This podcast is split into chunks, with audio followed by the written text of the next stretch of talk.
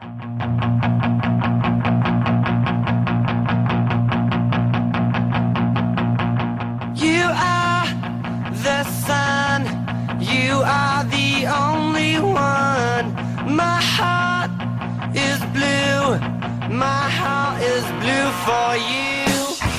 Momento de descolgar el teléfono para llamar a un gran delantero de primera división con el que teníamos muchas ganas de charlar desde hace ya tiempo. Ángel Rodríguez, ¿cómo estás? Bienvenido a la pizarra de Quintana de Radio Marca. Hola, buenas, ¿qué tal? Ángel, antes de nada, gracias eh, por sacar un huequito en las vacaciones para atender a la pizarra. A ustedes, un placer para, para mí hablar con ustedes. Hacían falta estas vacaciones, ¿no? Entiendo que la temporada ha sido muy exigente, muy dura hasta el último minuto de la última jornada y había ganas de desconectar un poquito. Sí, claro, obviamente después de la temporada que, hemos pasado, después de la temporada que, hemos sufrido tanto y, consiguiendo la permanencia, pues la verdad que, que para nosotros pues eh, ahora necesitamos recargar pilas, necesitamos eh, estar tranquilos y, y coger fuerza para, para la pretemporada.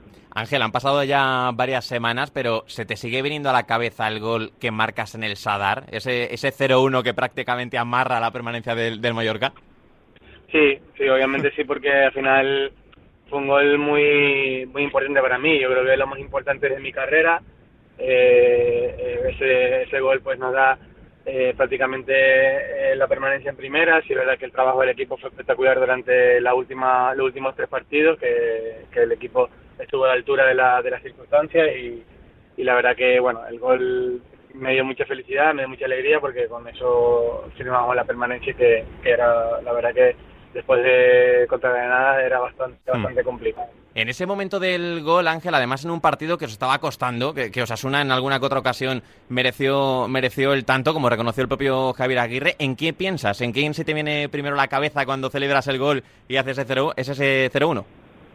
Bueno, la, la verdad que lo tenía pensado cuando marcara un gol eh, celebrarlo con, con bueno celebrárselo a mi futuro hijo ¿Mm? que, que viene en camino, que lo tenía pensado bueno. y, y digo, digo, voy a meterme el balón debajo de la, de la camiseta, pero mm, bueno, en un partido tan importante pues son muchos los sentimientos, te vienen muchas cosas a la cabeza, eh, sobre todo porque piensas que estás muy nervioso durante toda la semana, piensas que, que ese gol que tú que si marcas va a ser muy importante para, para el club y para, y para todo Mallorca y la verdad que bueno, eh, de mucha felicidad, eh, la verdad que se me ve muy, en las fotos y en los vídeos que veo la celebración se me ve muy, Sí, sí.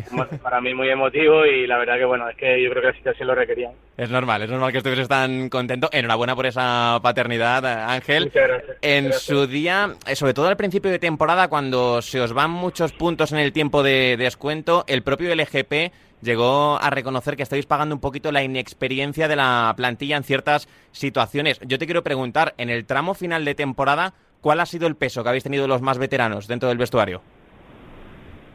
Bueno, eh, eh, han habido varias charlas, varias reuniones, eh, en donde los, los más veteranos, como dices tú, la gente que lleva mucho más en el club, pues intentaba alentar a los más jóvenes que estuvieran a la altura, que, que este tipo de situaciones, pues para ellos eh, era nueva y algunos pues llevan muchos años viviendo esto. eh, y bueno, eh, al final en este tipo de situaciones, cuando pasan estos tramos de la temporada, prácticamente todos los equipos se suelen eh, celebrar este tipo de reuniones para, para bueno, para, para decir que no está todo perdido, que tenemos que dar un plus y sobre todo después de, como dije antes, después del Granada, ¿no? Que mm, fue un partido nefasto para Hmm. nosotros, un partido que, que, bueno, hay mucha gente nos daba por muerto, mucha gente ya nos daba por descendido y el equipo estuvo a la altura en, en Sánchez Pizjuán, en, en un campo tan complicado y luego en, contra el Rayo y el Sasuna. Yo creo que al final eh, cuando la cuando uno habla de que uno tiene experiencia, cuando uno habla de que de que de que la experiencia es un grado, pues en este tipo de situaciones, este tipo de,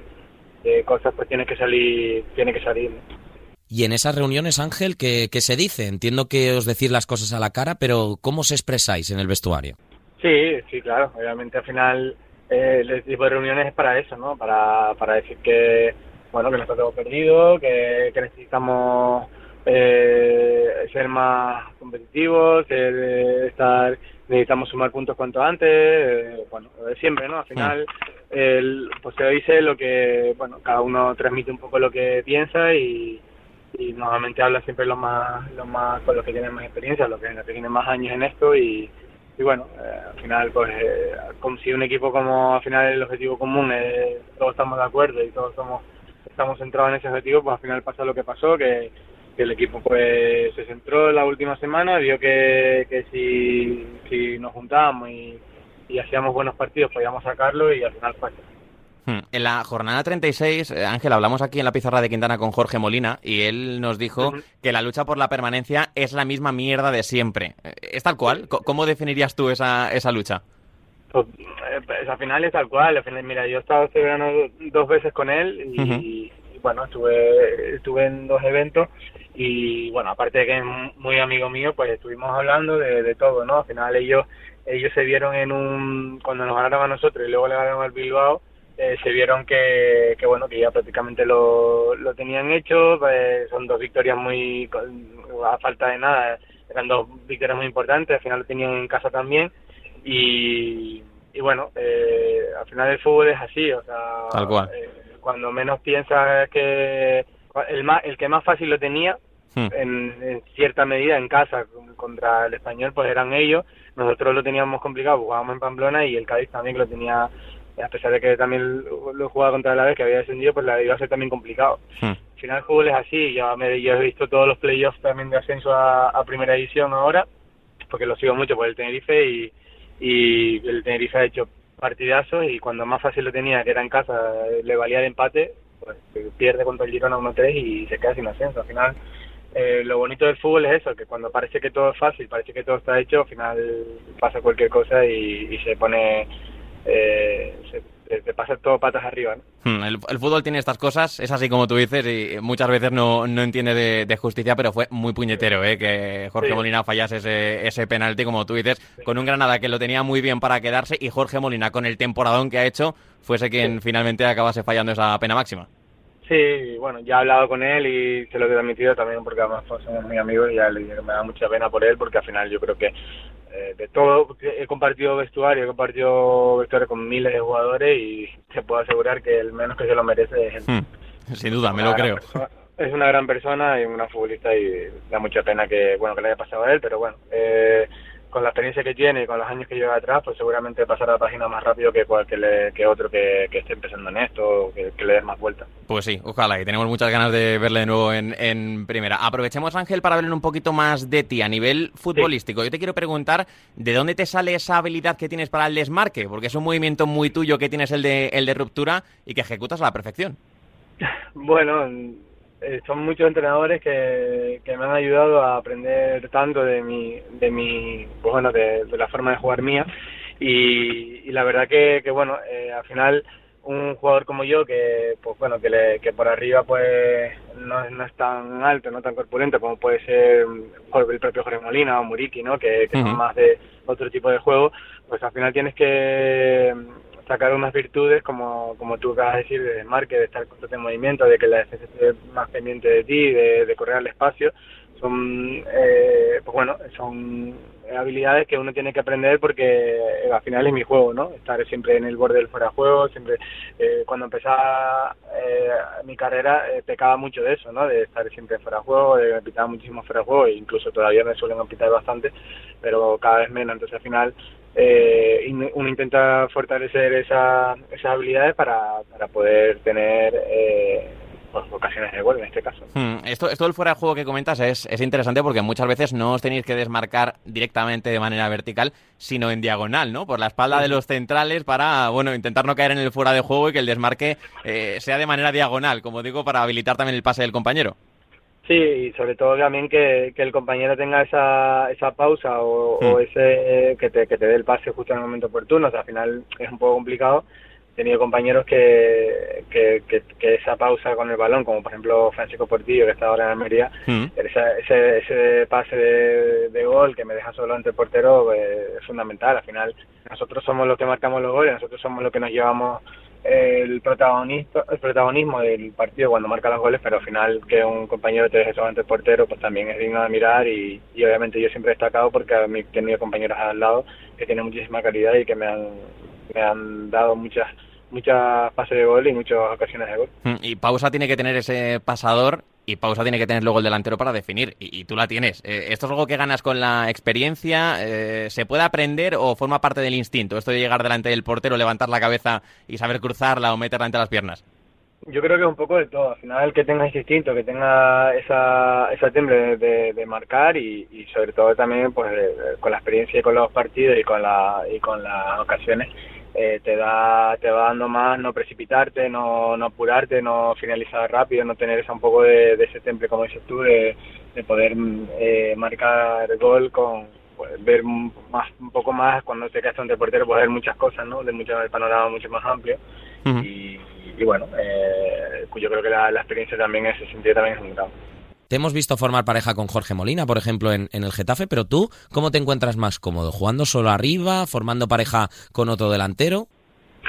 Bueno, más o menos he, jugado solo en muchos partidos, pero Zaragoza, Zaragoza jugaba solo con, y marqué 21 goles y porque como te dije tenía compañeros al lado que tenían muchísima calidad, Zarote, Cani, son jugadores que tenían mucha calidad que me dejaban solo ante el portero y también he jugado muchísimos partidos con, con un hombre a mi lado como Jorge, como Jaime, que, que son jugadores pues, que fijan los, a los defensas, que por arriba pues son mucho más potentes que yo y, que me ayudan mucho más en el trabajo defensivo. No sé, es que está también yo creo que depende también mucho de, del partido, del rival, depende de muchas cosas, ¿no? Eh, al final que tengas un compañero al lado que te ayude a, lo que dije antes, a, nivel defensivo y a, ganar esa segunda jugada o, prolongar balones, pues es muy importante, pero también tan importante como tener eh, tres, cuatro jugadores al lado eh, o tres medias puntas en, en este que, te, estén detrás tuyo y que te den pues a tener la posición de balón, a tener el balón y te dejen solo ante el portero también es muy importante. Em- ambas cosas muy importante. Sin duda, hemos, hemos hablado de tus desmarques, de esa capacidad que tienes para definir, de los futbolistas que te han rodeado en los distintos equipos, pero Ángel, eh, si te pregunto qué es lo que sientes que has mejorado más durante estos años a nivel futbolístico, ¿qué es? Uf, pues no sabría decirte, yo creo que creo que mm, eh, pues lo que tú acabas de decir, ¿no? de cara al gol, al final yo creo que antes fallaba muchos más goles. En primera división puedes tener una o media o, hmm. a veces yo me voy a mi, a mi, casa sin tener una ocasión de gol y si es verdad que, he mejorado mucho en el sentido de tener un, de, ser más eficaz de cara a, las ocasiones de goles, ¿no? De tener una ocasión por partido y marcar gol, que al final eso es lo, lo que los que club, lo, los clubes lo buscan, ¿no? Buscan un delantero que tenga una ocasión, que tenga dos y que marque una. Entonces, eh, en, este, en primera edición tener una ocasión de gol por partido es súper complicado y cuando la tienes cuando la tienes tienes que marcarlo. Y cuando te vas a casa sin haber tenido esa ocasión de gol, ¿tú eres de los que se va cabreado o dices, bueno, eh, oye, he currado mucho por el equipo, he trabajado en la presión, me he desmarcado? Depende también del partido. si juegas si juegas contra, por ejemplo, el Sevilla en el Sánchez Juan pues obviamente es, va a ser muy complicado, vas a estar en, bloque bajo, vas a estar defendiendo prácticamente todo el partido y puedes tener una a la contra, eh, eh, pero puedes tenerla o no puedes tenerla. Eh, si vas, te vas a casa con un 0-0, pues te vas contento, pues bueno, has hecho un buen partido contra un gran rival y pero si si me voy peor cuando cuando no la tengo que cuando tengo y la fallo, sinceramente, porque al final la he tenido, la, he tenido, no la ha marcado, ha sido culpa mía, pero cuando me voy y no, te, no, no he llegado a puerta, no he tenido ocasión de gol, pues me voy muy frustrado porque, porque bueno, porque no tengo ocasión de gol y no podido disfrutar de, de, ofensivamente lo que yo quisiera. El oficio de delantero, ¿eh? esta, esta profesión. Ángel, si te pregunto por los años en Getafe, ¿qué recuerdo guardas allí? Muchísimo. La verdad que muchos son, es como mi segunda casa. Yo en Getafe eh, estuve muy feliz, eh, disfruté de los mis, mejores años de, de mi carrera, eh, estuve, tengo grandes compañeros y grandes amigos. de hecho, hay muchos que ya han venido aquí a Mallorca a verme, a estar conmigo y con mi familia. Entonces, guardo buenos recuerdos, todavía tengo grandes amigos allí y sobre todo el día a día, el estar con rodeado de, de, personas muy, de, bueno, grandes personas que me han ayudado mucho en mi carrera, que me han ayudado mucho en, mi vida en general y, la verdad que tengo muy grandes recuerdos de ese club y de, esa ciudad. Te preguntaba, Adri, por, por los recuerdos, pero ¿cuál era la clave de aquel equipo de, de, Bordalas? Porque la idea estaba clarísima, daba igual que jugase uno u otro, el estilo era invariable y aquel Getafe fue uno de los mejores equipos del momento en España y en Europa, Ángel. Sí, la, la idea era un poco esa, ¿no? Eh, la idea, todos íbamos a la misma, a la misma línea, todos estábamos, siempre éramos una piña, nos llevábamos todos muy bien, no había, no había enfado, no había rencores, no había eh, malos rollos, por así decirlo. Uh -huh. y, y, la verdad que la idea era un poco esa, ¿no? Intentar, intentar dejar la portería cero, que no nos marquen gol, eh, eh, hacer un juego muy competitivo, un juego con, un poco más agresivo y, y, la verdad que el equipo estuvo el equipo estuvo de 10, estuvo cuatro años rondando la Europa, uno, incluso un año entramos como, como quintos, que era uh -huh. ahora ya, a día de hoy es súper complicado y con el presupuesto de que hay, la gran diferencia de presupuesto que hay en todas las plantillas y, y la verdad que, que, fueron grandes años, grandes años de, de victorias, grandes años de, de, de, jugar por Europa y de eliminar a todo un grande como el Ajax. Ya para ir finalizando, Ángel, tienes contrato hasta el año 2023, si no me equivoco, en el Mallorca. Sí. ¿Estás mirando más allá o prefieres ir partido a partido? No, no, ahora mismo la verdad que no me planteo nada. Uh -huh. Quiero quiero que empezar con, con el Mister, empezar con Aguirre, hacer un, un gran año, eh, intentar sufrir menos que lo que hemos sufrido este que ya para nosotros es súper importante. Y, y, la verdad que no pienso más allá. Yo siempre he sido eh, un jugador que va el día a día. De hecho, toda, toda mi carrera siempre he acabado contrato en medio de otro club. Nunca he sido traspasado, nunca he sido, solamente he sido un año seguido en el Levante. Y los demás he estado siempre y luego me he terminado mi contrato y me he ido. Uh -huh. Y quiero seguir así, o sea, he sido feliz en, cualquier, en todas las ciudades que, que he jugado, eh, cada, todas y cada una de ellas. En unas he tenido más protagonismo, en otras menos, pero he sido muy feliz y la verdad que no que ahora mismo no pienso más allá, acabar mi contrato, no sufrir tanto y, y disfrutar de Mallorca y del Mallorca. Pues Ángel Rodríguez, gracias de verdad por sacar este ratito para charlar con nosotros y mucha suerte de cara a la próxima temporada con el Mallorca. Ojalá que no sufráis tanto como este año. Vale, muchas gracias a ustedes, un abrazo.